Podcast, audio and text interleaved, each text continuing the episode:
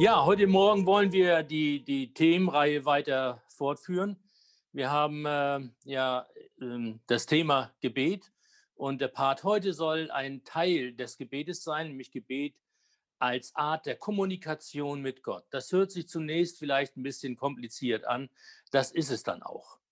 So, aber legen wir los. Ich möchte gerne versuchen, das ein bisschen am, am Beispiel auch der Ehe mitzuführen, sodass wir da ein bisschen mehr Verständnis dafür haben, was ich am Ende damit meine. Fangen wir an.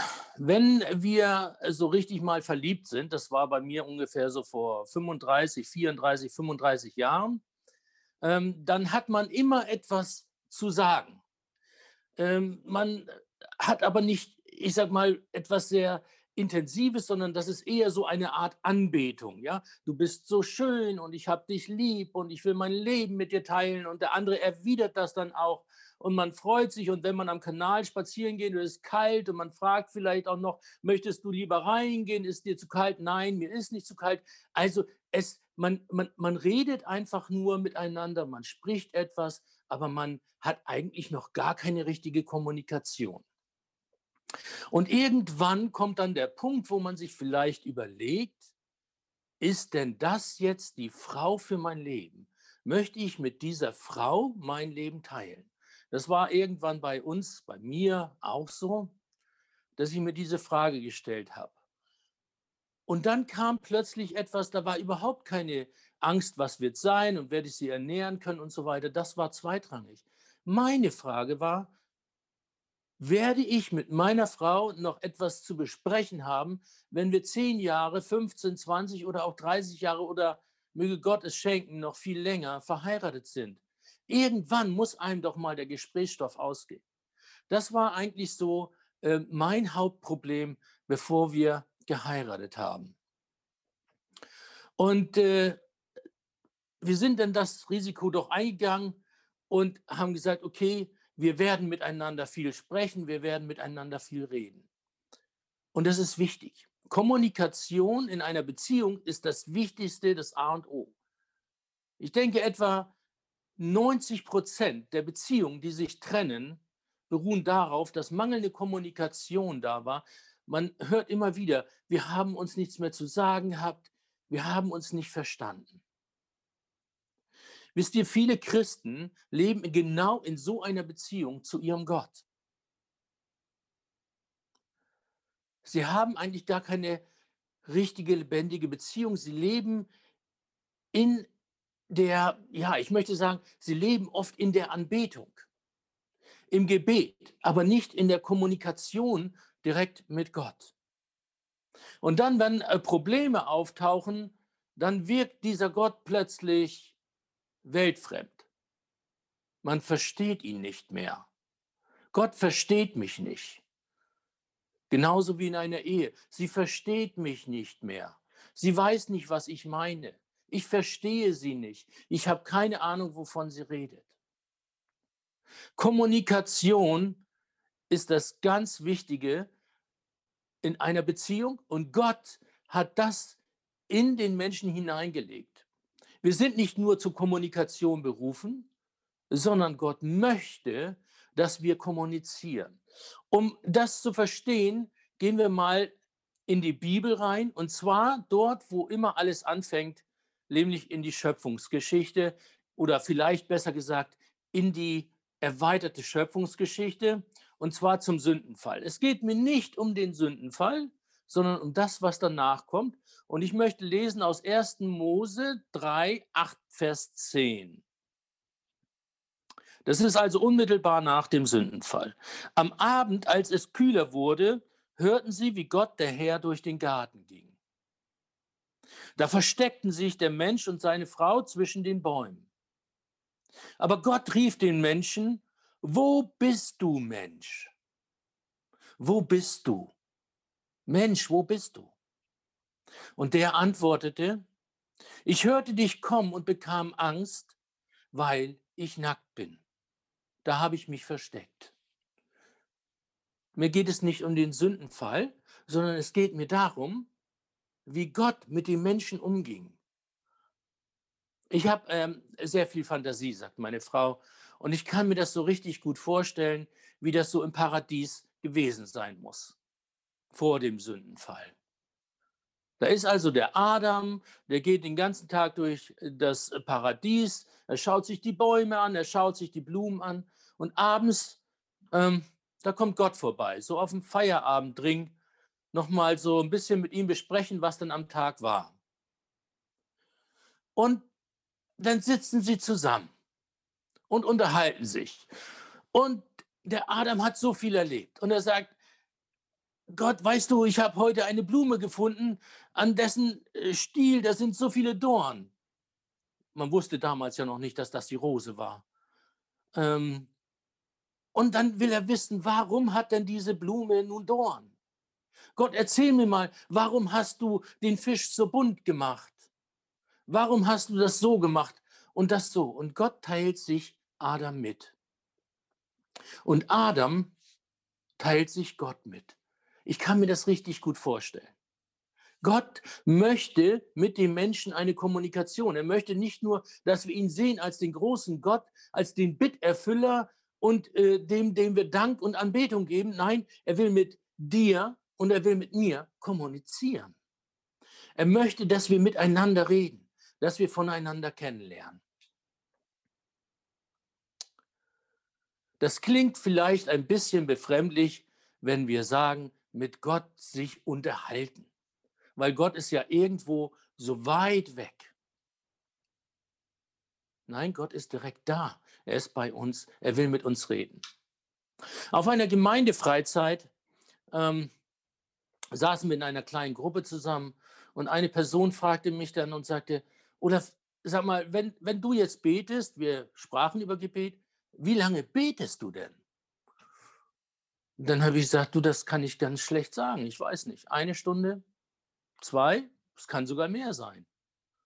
Und dann fragt mich diese Person, du betest eine Stunde, was betest du denn alles?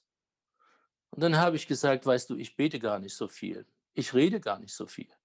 Ich höre, was Gott mir zu sagen hat. Ich denke, das ist der Punkt. Gott hat uns sehr viel zu sagen, aber wir sagen ihm immer alles. Dabei kennt Gott uns vom Innersten, komplett. Aber wie gut kennst du Gott? Wie gut kennst du den Weg? Du wirst jetzt sagen, das ist befremdlich. Ich kann nicht mit Gott reden. Nun, der Heilige Geist befähigt uns dazu, ähm, mit Gott zu reden. Und zwar lese ich dir mal eine Stelle davor aus dem Epheser 2, Vers 18. Durch ihn dürfen wir beide, Juden und Nichtjuden, also wir, hier sind wir direkt angesprochen. Das geht nicht nur um den eingepflanzten Menschen in das Volk Israel, sondern um die Nichtjuden. Also durch ihn dürfen wir beide, Juden und Nichtjuden, in einem Geist vor Gott, dem Vater, treten. Wir dürfen vor Gott treten. Was machst du denn, wenn du vor Gott stehst? Du staunst ihn an. Ja, das tue ich auch. Aber Gott möchte, dass du mit ihm redest. Durch die Sünde wird die Kommunikation gestört bzw. existiert nicht. Wir wissen, Adam und Eva wurden auch aus, der, aus, der, äh, aus dem Paradies nachher vertrieben. Es ist also ein Break dort. Und trotzdem möchte Gott mit dir und mit mir in Kommunikation treten. Das tun wir durch Gebet. Viele Menschen bitten, danken und anbeten Gott. Aber das Entscheidende ist, dass wir Kommunikation haben.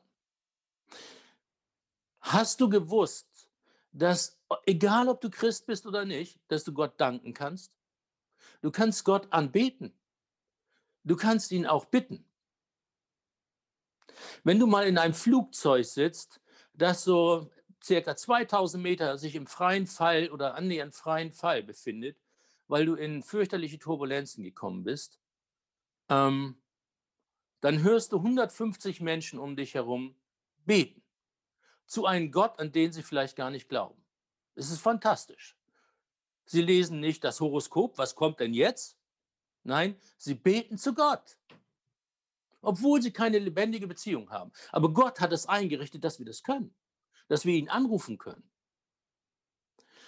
Diese Möglichkeit kannst du machen, ohne dass du eine lebendige Beziehung zu Gott hast. Der nächste Punkt. Du kannst Gott auch danken, ohne dass du eine lebendige Beziehung zu ihm hast. Geh mal einfach durch die Einkaufsstraße. Wie oft hörst du, oh Gott sei Dank. Die Menschen sind sich gar nicht bewusst, was sie tun. Sie danken Gott. Wie oft hört man im Fernseher, äh, wenn, wenn irgendwelche Menschen dort in Interviews sind und sagen, ich danke Gott so sehr, dass ich noch lebe. Ob sie es nun so meinen oder nicht, ist völlig egal. Du kannst das machen. Du kannst Gott danken. Du musst keine lebendige Beziehung zu ihm haben. Und dann Anbetung. Selbst das kannst du machen, ohne eine lebendige Beziehung zu Gott zu haben. Als gutes Beispiel, ich möchte nicht wissen, wie viele Chöre auf dieser Welt schon gesungen haben, großer Gott, wir loben dich, Herr, wir preisen deine Stärke. Und 90 Prozent vom Chor hat überhaupt keine lebendige Beziehung zu Gott. Auch das ist möglich. Was du aber nicht machen kannst, ist, dich mit jemandem unterhalten, den du nicht kennst. Um Kommunikation mit Gott zu haben, brauchst du eine lebendige Beziehung zu ihm. Die drei Gebetsarten, danken, bitten, anbeten, sind absolut einseitig. Sie gehen immer von einem zu einem Gegenüber. Aber Kommunikation beruht immer darauf, dass zwei sich gegenüberstehen und die gleichen Rechte auf Fragen und Antworten haben. Und genau da ist dieser Punkt, wo der Heilige Geist, wo der Geist Gottes, der uns versprochen wurde, in Kraft tritt. Er ist das Bindeglied. Das finden wir ausgedrückt von, von Paulus im Römer 8 in den Versen 26 und 27. Ich möchte das einfach lesen. Und da steht, aber ebenso wie wir seufzt und stöhnt auch der Geist Gottes, der uns zu Hilfe kommt. Wir sind schwache Menschen und unfähig, unser Bitten in der rechten Weise vor Gott zu bringen. Deshalb tritt sein Geist für uns ein mit einem Stöhnen, das sich nicht in Worte fassen lässt. Und Gott, vor dem unser Innerstes offen liegt, weiß, was sein Geist in unserem Inneren sagen will. Denn so, wie es vor Gott angemessen ist, legt er Fürsprache ein für die, die Gott als sein Eigentum ausgesondert hat. Es ist der Geist Gottes, der uns befähigt, mit Gott in Kommunikation zu treten. Durch Jesus, durch das, was er getan hat am Kreuz und durch unsere Bekehrung, durch die Taufung und die Erfüllung mit dem Heiligen Geist wird diese Beziehung zu Gott wieder ganz neu, ja, wir können ruhig sagen, ganz neu hergestellt, so wie es einmal war. Es besteht die Möglichkeit, mit Gott zu kommunizieren. Vielleicht etwas jünger ausgedrückt, vielleicht nicht ganz korrekt, aber besser zu verstehen, der Heilige Geist ist unser Smartphone. An der anderen Seite vom Smartphone gibt es jemanden, mit dem ich mich unterhalte. Wenn ich meinen Schwager anrufe, dann spreche ich nicht nur einfach in das Telefon, sondern ich unterhalte mich. Aber das Telefon ist immer dazwischen. Und genau so ist der Heilige Geist zwischen dir und Gott. Er ist das Bindeglied. Warum ist jetzt aber die Kommunikation für Gott so wichtig? Welchen Sinn ergibt es? Warum nicht nur anbeten, danken und bitten? Ich möchte das wieder ein bisschen verständlich machen mit der Ehe. Über die Jahre hinweg, meine Frau und ich, wir haben uns sehr viel unterhalten. Wir haben sehr viel geredet. Wir haben uns, wir haben uns richtig offenbart. Wir haben alles gesagt. Am Anfang war es immer schwierig, aber es wurde immer einfacher, je mehr wir miteinander kommuniziert haben. Ich kann mich erinnern, ganz am Anfang unserer Ehe war meine Frau wirklich, ich sag mal, Man konnte gut mit ihr zusammenleben. Das war wirklich schön. Nur einmal so im Monat musste ich feststellen, da stimmt was mit meiner Frau nicht. Irgendwie ist sie anders. Sie ist gereizt. Wenn ich irgendwas gesagt habe und sagte ich nur, das Essen schmeckt nicht, dann war sie sofort auf der Palme. Ich habe mich gefragt, woran kann das wohl liegen? Und wir haben dann, da gehört sehr viel Offenheit immer dazu. In einer Ehe, in einer Beziehung gehört Offenheit dazu. Und wir haben darüber gesprochen. Und dann habe ich mir das erste Mal bewusst klar gemacht, dass eine Frau ja auch ihre Regel bekommt. Und in dieser Zeit reagiert die Frau ganz anders. Aber wenn wir nicht darüber reden, können wir es nicht wissen. Wir denken, da stimmt etwas nicht. Und genauso ist es mit unserer Beziehung. Wir müssen voneinander lernen. Und Gott möchte mit uns kommunizieren, damit wir verstehen, was Gott von uns will. Gott möchte nicht nur uns kennenlernen, sondern er möchte, dass wir ihn kennenlernen. Und dazu gehört ein zweiter Punkt, genau wie in der Ehe, dass es ein Oberhaupt gibt. Und das ist der Mann in der Ehe. Und in der Beziehung zu Gott gibt es auch ein Oberhaupt. Und das ist Gott, nicht wir. Und wir haben es in unserer Ehe immer so gehalten, dass wenn es wir an einen Punkt kommen, wo eine Entscheidung zu treffen ist und wir trotz Diskussion nicht auf einen Nenner kommen. Dazu gehört immer sehr viel Ehrlichkeit. Das gehört immer auch in der Beziehung zu Gott, sehr viel Ehrlichkeit. Dann muss einer eine Entscheidung treffen und in dem Fall bin ich es, weil nach der Bibel habe ich die Verantwortung vor Gott über meine Familie, über meine Frau. Und Gott, jetzt hör gut zu, vielleicht hat dir das noch niemand gesagt. Gott hat vor sich selbst eine Verantwortung über seine Kinder auf der Erde. Gott hat eine Verantwortung übernommen für dich, für dein Leben. Und diese Verantwortung, er ist der Oberhaupt, wenn wir an einen Punkt kommen, wo wir etwas meinen durchsetzen zu müssen gegen den Willen Gottes, dann entscheidet immer der Wille Gottes denn er ist das Oberhaupt. Und ich möchte dir ein gutes Beispiel nennen. Ähm, nehmen wir mal an, oder nehmen wir mal, nehmen wir äh, Jesus in Gethsemane. Eigentlich das beste Beispiel. Ich möchte dir was vorlesen.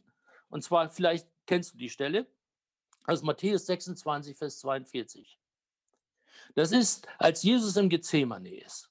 Und jetzt pass auf, da geht er mehrfach beten und dann kommt er im Vers 42, noch einmal ging Jesus weg und betete.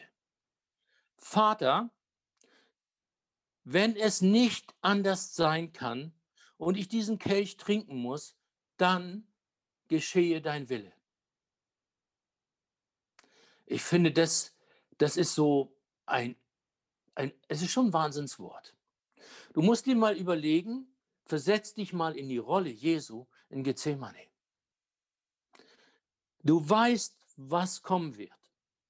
Du wirst gequält. Du wirst geschlagen. Du bist total unschuldig. Du hast nichts getan. Null. Aber du wirst verurteilt. Das ist ungerecht.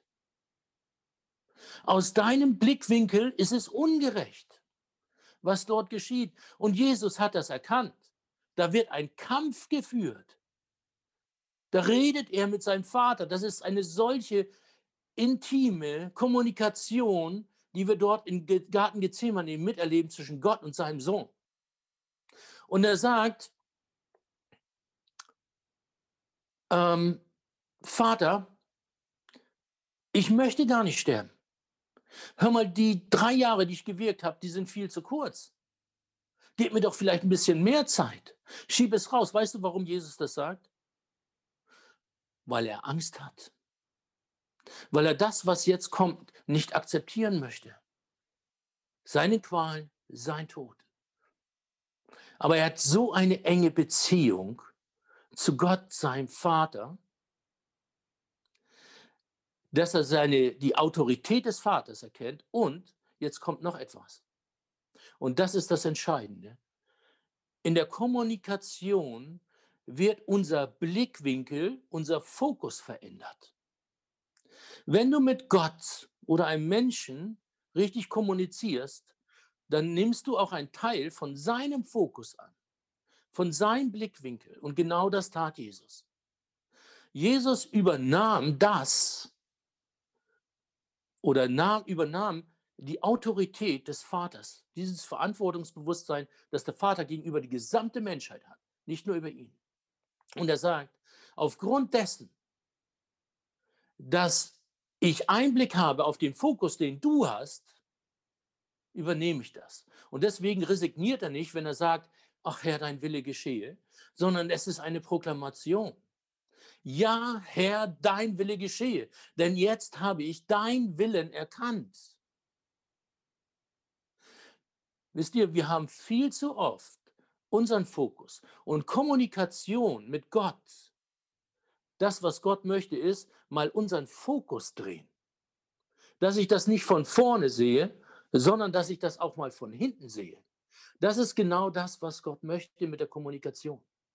Und je mehr wir den Blickwinkel, den Fokus verändern in Gott hinein, je mehr erkennen wir, was Gott mit uns und Gott mit der Menschheit vorhat. Das ist, weshalb Gott möchte, dass wir kommunizieren. Ich möchte dir ein Beispiel bringen aus meinem persönlichen Leben. Ähm, mein Vater hatte einen Schlaganfall und sein Sprachsystem war gelähmt. Also man konnte nicht mehr mit ihm kommunizieren. Man konnte, wenn man ihn kannte, verstehen aber man konnte keine Kommunikation mehr führen. Und mein Vater war für mich, ich sag mal, der Ratgeber. Mein Vater war derjenige, mit dem ich die Welt immer verändert habe, wenn wir zusammen am Lagerfeuer saßen.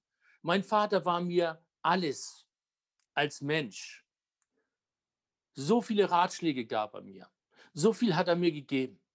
So viel haben wir diskutiert. Und nun konnte ich das nicht mehr. Und ich war wütend. Ich war richtig wütend auf Gott. Hör zu, du darfst es sein. Lest dir mal die Bibel durch. Mit Gott darfst du diskutieren. Aber am Ende musst du auch bereit sein, auf Gott zu hören. Denn er weiß, was er tut. Er weiß sehr gut, was er tut. Und ich hatte diesen Punkt erreicht, wo ich gesagt habe, ich habe keine Lust mehr, das zu akzeptieren. Also habe ich mich hingesetzt und mit Gott, ja, ich wollte ihm mal so richtig die Meinung sagen. Und ich habe gesagt, Herr, ich gehe hier nicht weg, bevor du nicht eine plausible Antwort für mich hast, warum mein Vater nicht mehr mit mir diskutieren kann, warum mein Vater nicht mehr reden kann. So viele Menschen haben dafür gebetet und beten dafür. Und ich habe gebetet. Und deine Gebete, unsere Gebete, hast du nicht erhört. Und ich will wissen, warum. Wisst ihr, wenn wir unseren Fokus immer auf uns legen, dann kann es sehr schnell passieren, dass wir glauben, Gebete werden nicht erhört. Weil wir wollen, dass Gebete umgesetzt werden, so wie wir es wollen, nach unserem Fokus. Aber Gott hat einen anderen Fokus. Und denk dran, hier einmal drehen lassen, den Fokus Gottes erkennen. Dann wirst du merken, warum Gott manche Dinge tut, wie er sie tut. Und in dem Moment, wo ich da saß und zu Gott gerufen habe und gesagt hatte, Herr, ich gehe hier nicht weg, bis du mir keine Antwort gibst, dann fing Gott auch an zu sprechen zu mir. Und dann hat er mich gefragt, erzähl mir mal, ob es dir nicht gut geht in deinem Leben. Und dann hat er mir gezeigt, was ich habe. Er hat mir meine Frau gezeigt, meine Kinder gezeigt.